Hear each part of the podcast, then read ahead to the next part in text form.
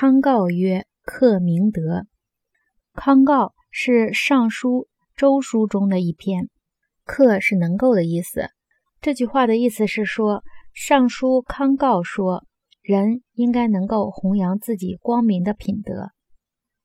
克明德如三字真言，虽然内容简短，但是内涵很深，既有儒家的道德，又有道家的道德。能够明白这样的道德，则既有雄心壮志、积极进取，又顺应自然、无为而治。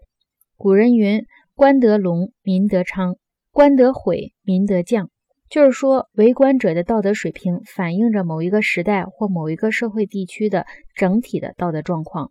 孔子说：“其身正，令而行；其身不正，虽令不从。”为官者首先必须具备高尚的道德素质和卓越的人生修养，并且可以达到至高至善的人生境界。